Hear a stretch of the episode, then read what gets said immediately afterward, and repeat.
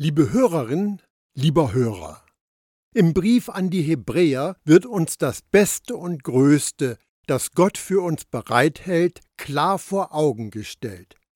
In unserer Betrachtung dieses wichtigen Briefes sind wir im zweiten Kapitel bis Vers 9 gekommen. Jesus, Gott selbst, ist zu unserer Errettung auf diese Erde gekommen. Für einige Jahre lebte er als einer von uns ein Leben der Hingabe, aber dann wurde er wieder in den Himmel aufgenommen und hoch erhöht. Der Schreiber des Briefs hat das so ausgedrückt. Weil er den Tod erlitt, ist er jetzt mit herrlichem Glanz und mit Ehre ausgezeichnet.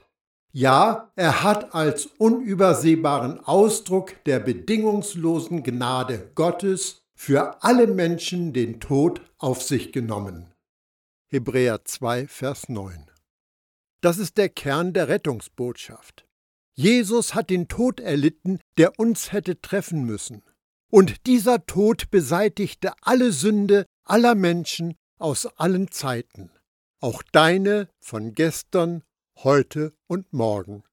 Bei Gott gibt es keine Aufzeichnungen von Sünde mehr, falls es sie überhaupt gegeben haben sollte.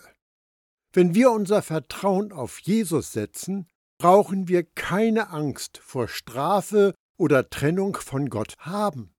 Gottes bedingungslose Gnade bezieht sich auf den guten Willen, die liebende Güte und Gottes Gunst, die uns freiwillig geschenkt werden, damit wir an seinem göttlichen Leben teilhaben können. Durch das Geschehen am Kreuz auf Golgatha ist Gottes gnädige Zuwendung zu uns Menschen unübersehbar zum Ausdruck gebracht worden. Der Autor sagt weiterhin, es war genau richtig, dass er, durch den alles besteht und auf den hin alles ausgerichtet ist, durch das Erdulden der Leiden zur Vollkommenheit heranreifte und dass er, der so ihre Erlösung bewirkt hat, dabei viele Söhne und Töchter in Gottes herrlichen Glanz hineinführte. Hebräer 2, die Verse 9 und 10. Es war genau richtig. Jesus, der Schöpfer des Universums, musste durch das Erdulden der Leiden zur Vollkommenheit heranreifen. Das ist schon eine merkwürdige Aussage. Sie bedeutet aber nicht, dass Jesus sich von einer Unvollkommenheit zur Vollkommenheit entwickeln musste. Jesus, Gottes Sohn, war immer vollkommen. Aber es geht um seine menschliche Erfahrung. Er hätte kein mitfühlender Hohepriester werden können, wenn er jeden Tag zu einem bequemen und leichten Leben aufgewacht wäre. Er wäre im Hinblick auf das Menschsein wohl nicht in der Lage, einfühlsam zu sein und die Kämpfe und Versuchungen zu verstehen, denen wir jeden Tag ausgesetzt sind. Der Brief an die Hebräer sagt uns, dass er in allem auf gleiche Weise versucht worden ist, aber ohne Sünde. Hebräer 4, Vers 15. Es geht darum, dass Gott nicht schockiert ist, dass Jesus nicht ausrastet, wenn wir in Versuchung geraten, und selbst dann nicht, wenn wir versagen. Er weiß, wie es ist, versucht zu werden, diese Gedanken direkt in seinem Gehirn zu spüren, damit zu ringen und eine Entscheidung darüber zu treffen. In allem auf gleiche Weise versucht, aber ohne Sünde.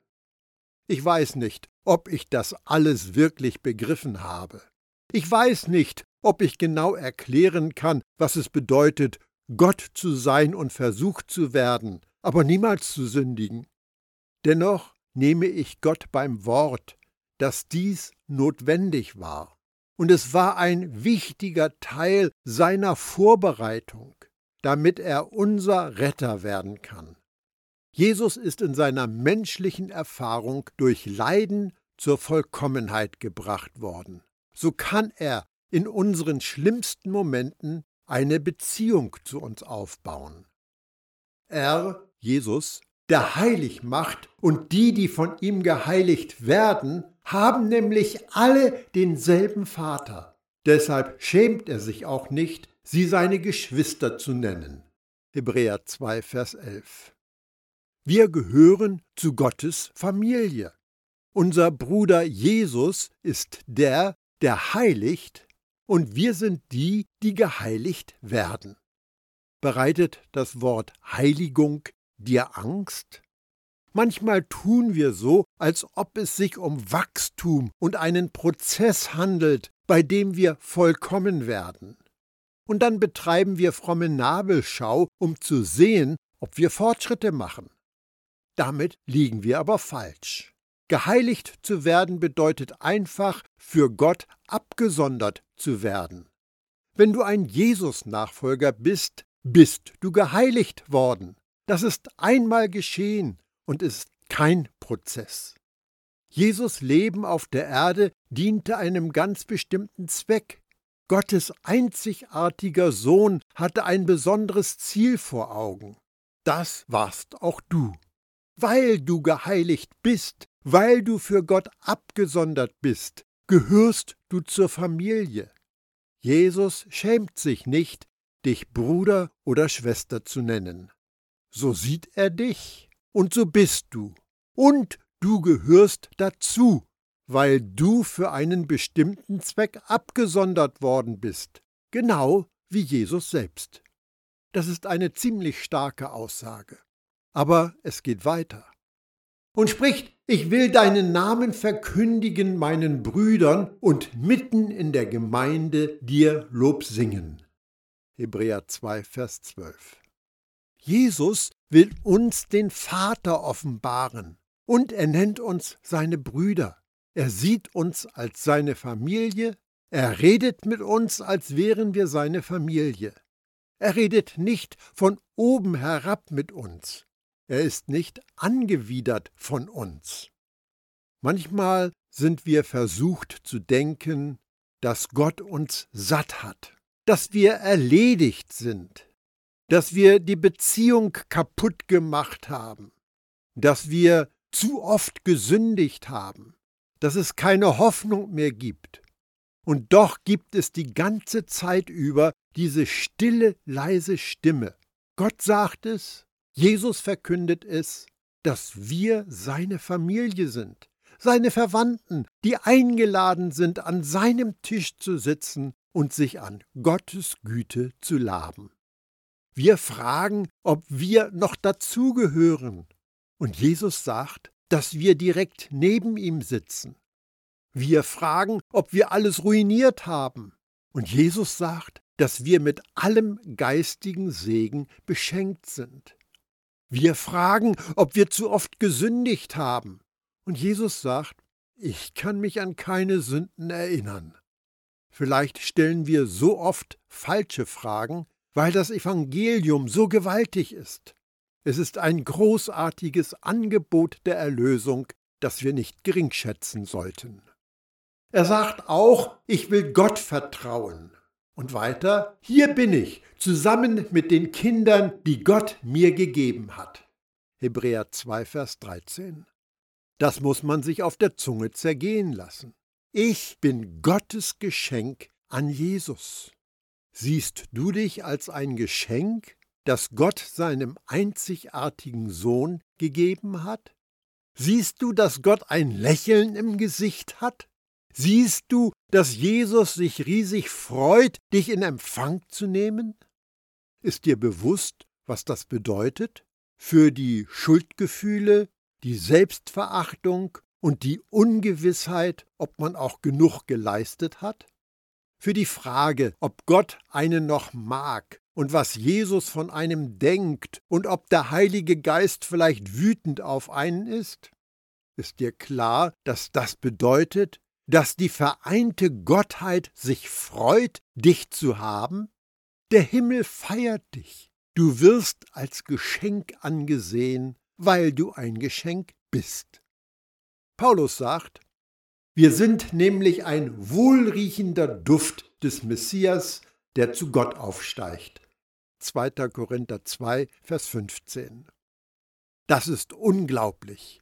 Vielleicht brauchen wir den Rest unserer Tage, sogar bis in die Ewigkeit, um zu erkennen, was Gott wirklich von uns denkt. Es wird so lange dauern, bis es gesackt ist. Da nun die Kinder von Fleisch und Blut sind, hat auch er in gleicher Weise daran Anteil genommen, um durch den Tod den zu entmachten, der die Gewalt über den Tod hat, nämlich den Teufel. Hebräer 2, Vers 14. Viele Menschen haben Angst zu sterben. Der Tod ist wie ein Vorhang.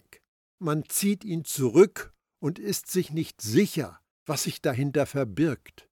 Wir haben Angst vor dem Unbekannten, und der Teufel macht es noch schlimmer, weil er die Unsicherheit anfeuert über das, was uns erwarten könnte. Und dann kommt Jesus und zerschmettert diese Angst. Wegen dem, was er getan hat, gibt es keinen Grund zur Sorge. Gottes vollkommene Liebe vertreibt unsere Angst. So wollte er auch die in die Freiheit führen, die durch die Furcht vor dem Tod ihr ganzes Leben lang der Knechtschaft unterworfen waren. Hebräer 2, Vers 15. Stell dir vor, du hättest dein ganzes Leben lang Angst zu sterben. Nun, vielleicht musst du dir es gar nicht vorstellen. Vielleicht hast du Angst zu sterben. Viele religiöse Menschen haben keine Sicherheit, keine Gewissheit darüber, was nach dem Tod passieren könnte.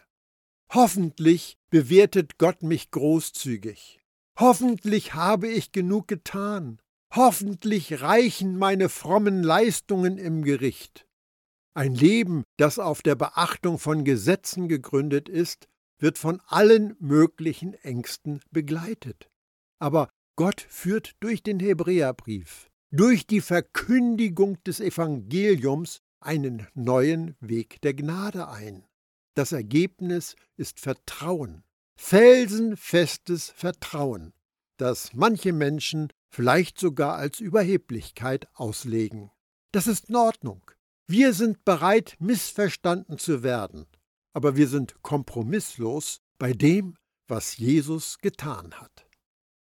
Wenn du ein Mensch bist, dem völlig vergeben wurde, wenn du gerechtfertigt worden bist, wenn alles ein Geschenk ist, wenn kein Urteil, keine Strafe mehr auf dich wartet, warum solltest du dann nicht zuversichtlich sein? Warum es nicht von den Dächern posaunen und sich Jesus rühmen? Wir können Ängsten und Verurteilungen gegenüber unnachgiebig sein und offen für alles, für das Jesus uns befreit hat. Und darum geht es in diesem Vers. Menschen, die ihr ganzes Leben lang Angst vor dem Tod hatten. Und dann geht ihnen das Licht der Welt auf. Sie sehen Jesus vollendetes Werk und ziehen einen Schlussstrich. Mir wird bewusst, wenn mir nicht total vergeben ist, dann gibt es überhaupt keine Vergebung. Entweder bin ich Gottes Gerechtigkeit oder ich treibe als Wasserleiche in den Weiten der Ozeane. Es gibt keine Grauzone. Du musst einen Schlussstrich unter das Alte ziehen. Wenn du das tust, wirst du sicher und zuversichtlich und unerschütterlich sein und dich Jesus rühmen. Außerdem wissen wir ja, dass er sich nicht für Engel einsetzt, sondern für die Nachkommen Abrahams. Hebräer 2, Vers 16. Noch einmal kommt dieser Vergleich von Engeln mit Jesus. Jesus ist größer. Jesus ist derjenige, der von den Toten auferstanden ist, nicht die Engel. Und weil Jesus größer ist, ist der neue Bund größer. Daher musste er in allem den Brüdern und Schwestern gleich werden, um ein barmherziger und treuer hoher Priester vor Gott zu werden und so die Sünden des Volks zu sühnen. Hebräer 2, Vers 17. Sühnung, Besänftigung, das ist ein starkes Wort. Wenn ich versuchen wollte, eine Gottheit zu besänftigen, dann würde ich versuchen, sie zufriedenzustellen. Ich würde versuchen, alles Notwendige zu tun, um sie zu besänftigen.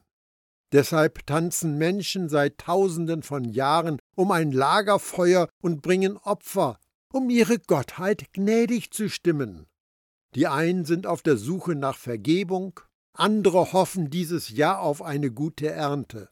Menschen sind auf der Suche nach einer Art Segen, und sie meinen, sie müssten ihren Teil dazu beitragen, indem sie um dieses Feuer tanzen und der Gottheit Geschenke machen, um ihm zu gefallen und ihn zu versöhnen. Hast du gehört, was der Text sagt? Jesus war das vollkommene, befriedigende Opfer. Jesus versöhnte Gott auf ganzer Linie und es gibt für uns nichts mehr zu tun. Wenn der Gott des Universums mit Jesus vollendetem Werk zufrieden ist, solltest du dann nicht auch zufrieden sein? Wenn du mit Gott nicht einverstanden bist, wer hat dann recht? Wenn er sagt, dass dir vergeben worden ist und dass du rein und gerecht und heilig und tadellos bist. Wer meinst du zu sein, dass du deine Meinung mit Zähnen und Klauen verteidigen musst? Nun, so oft habe ich das ja auch nicht getan. Nun ja, ich hab ja niemanden verletzt. Nun, ich wollte es eigentlich ja auch gar nicht tun. Wir versuchen, uns mit Argumenten, Motiven und der Häufigkeit des Versagens zu verteidigen. Die einzig wahre Verteidigung ist aber Jesus, der am Kreuz hing. Die einzige Verteidigung ist sein Blut, und das ist eine absolute Verteidigung. Er ist die Sühne, das befriedigende Opfer.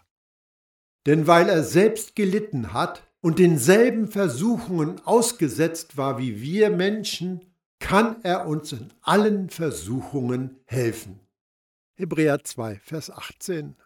Der mitfühlende hohe Priester, derjenige, der uns als Geschenk bekommt, hat uns zuerst vergeben und dann ist er uns helfend zur Seite gestanden.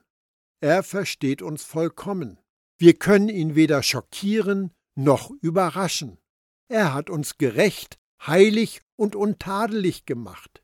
Er hat uns den Zugang in Gottes Reich frei gemacht und uns Sicherheit gegeben. Und nun sagt er, Komm, lass mich dich in meiner Gerechtigkeit erziehen. Du bist jetzt in Sicherheit.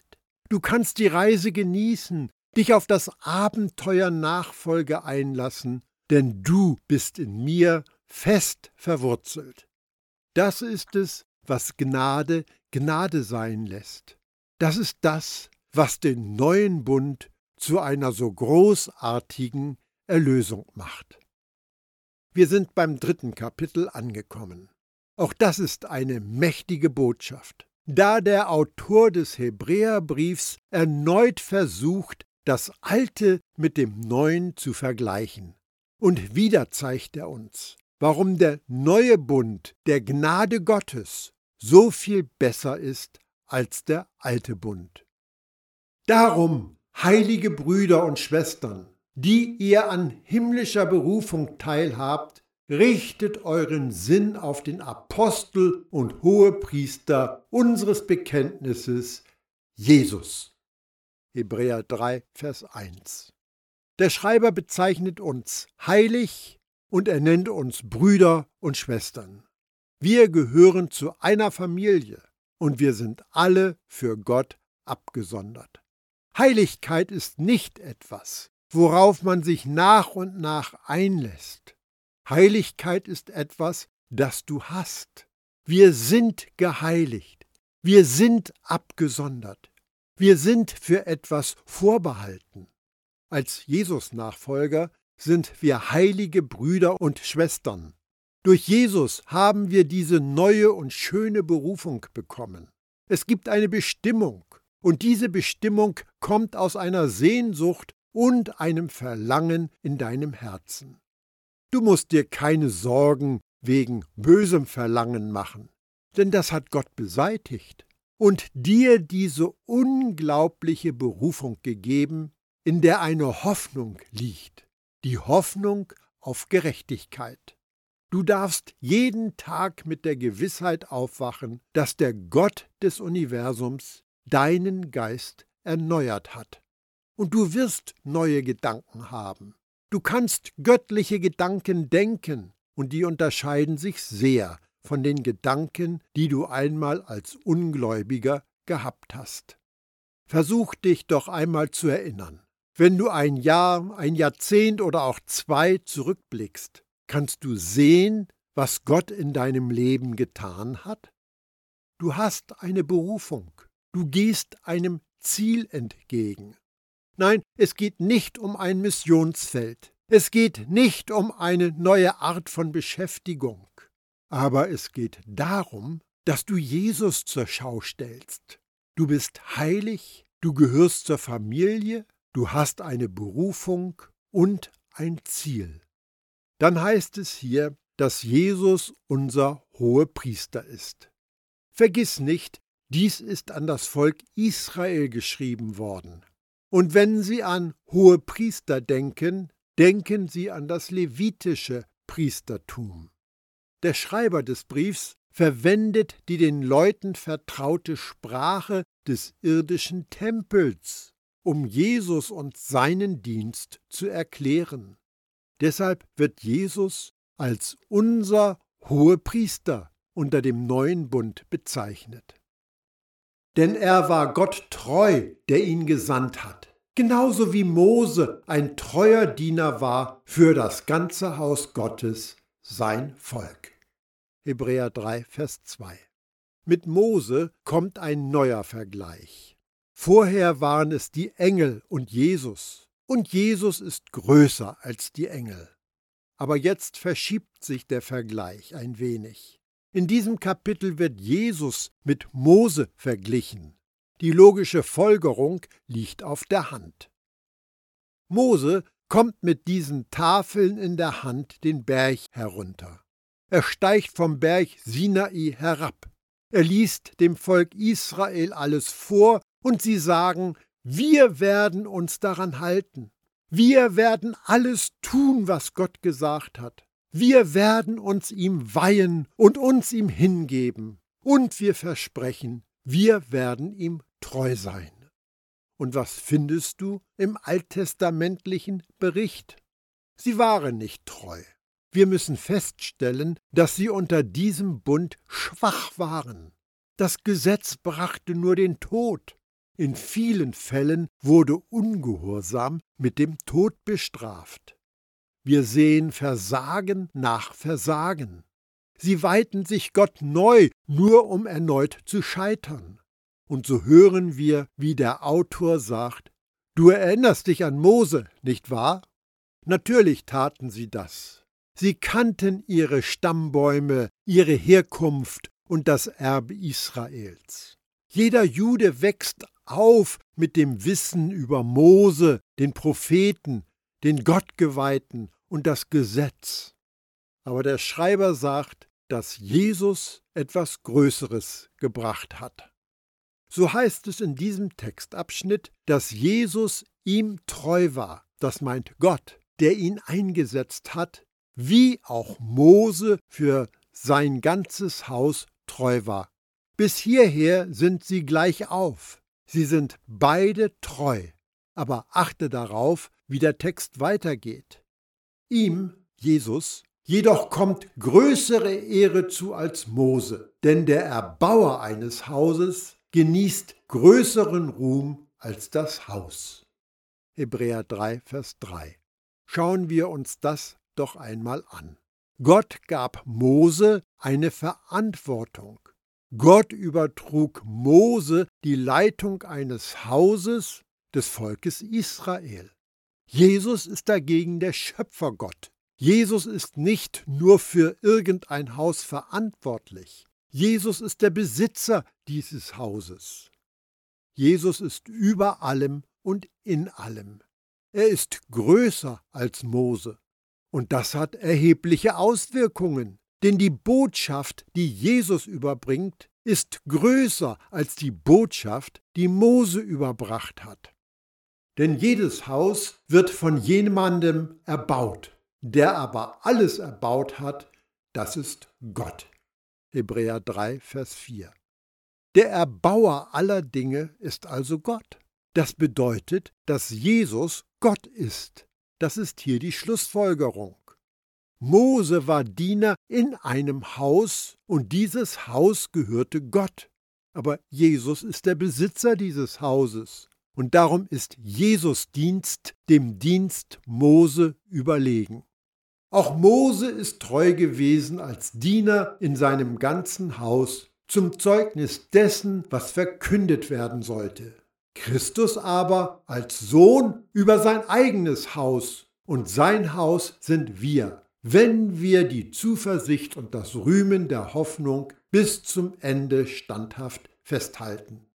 Hebräer 3, die Verse 5 und 6. Jesus war treu als einer, der über das Haus regierte. Mose war im Haus ein treuer Diener. Aber Jesus ist über dem Haus treu. Er ist der Besitzer des Hauses, er ist der Schöpfer von allem. Er hat Autorität und Macht zu retten. Und den Bund, den er geschlossen hat, ist besser als der Bund, der vom Berg Sinai herabgebracht wurde. Wenn du dir diesen Textabschnitt ansiehst, entdeckst du auch, dass es sich hier um eine unerhörte Aussage handelt. Wenn wir die Zuversicht und das Rühmen der Hoffnung bis zum Ende standhaft festhalten. Ich sage, sie ist unerhört, weil sie entweder spannend ist, wenn man darüber nachdenkt, oder aber auch bedrohlich, wenn man sie falsch interpretiert. Sie kann den Menschen Angst machen. Oh nein, was ist, wenn ich als Christ nicht festhalte? Was ist, wenn ich nicht entschieden genug festhalte? Was ist, wenn ich aus Versehen loslasse? Aber was wir sehen müssen, ist die Schönheit in dieser Aussage. Der Brief ist an eine Gruppe von Hebräern gerichtet.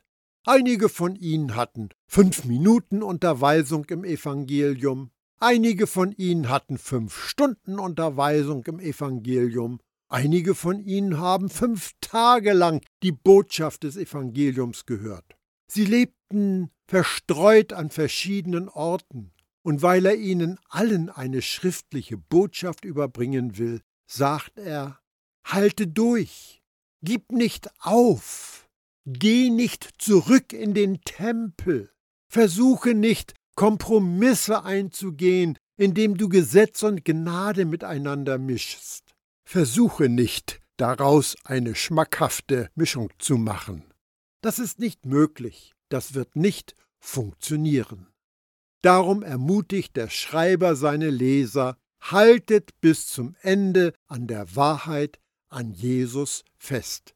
Denn es wird Gruppenzwang geben, es wird Leute geben, die versuchen, die Glaubenden von der Wahrheit abzubringen, an einen Ort zurückzubringen, an dem die Gnade und das Gesetz gemixt wird, bei Tieren Vergebung suchen zu lassen, dahin zu bringen, auf den Hohepriester im Tempel als Mittler zu vertrauen. Der Brief macht klar, dass Jesus nach dem Geschehen am Kreuz auf Golgatha der wahre und der einzige Hohepriester ist, der Mittelsmann, der die Beziehung zwischen Mensch und Gott wieder in Ordnung gebracht hat. Es geht darum, an etwas festzuhalten und nicht aufzugeben, aber nicht aus Angst, die Erlösung zu verlieren. Aber wenn es Menschen gibt, die sich in einem Reifeprozess befinden, Leute, die zum Glauben gekommen sind und jeder von ihnen auf einer anderen Stufe des Verstehens ist, dann sagt das Evangelium zu jedem einzelnen von ihnen, halte fest, höre weiter zu, vertraue Jesus, denn irgendwann ist jeder von euch neu von oben geboren. Wir dürfen in der Gewissheit leben, dass wir Gottes Haus sind und dass Jesus dieses Haus fest in seiner starken Hand hat und treu darüber wacht. Dieses Vertrauen wünsche ich dir.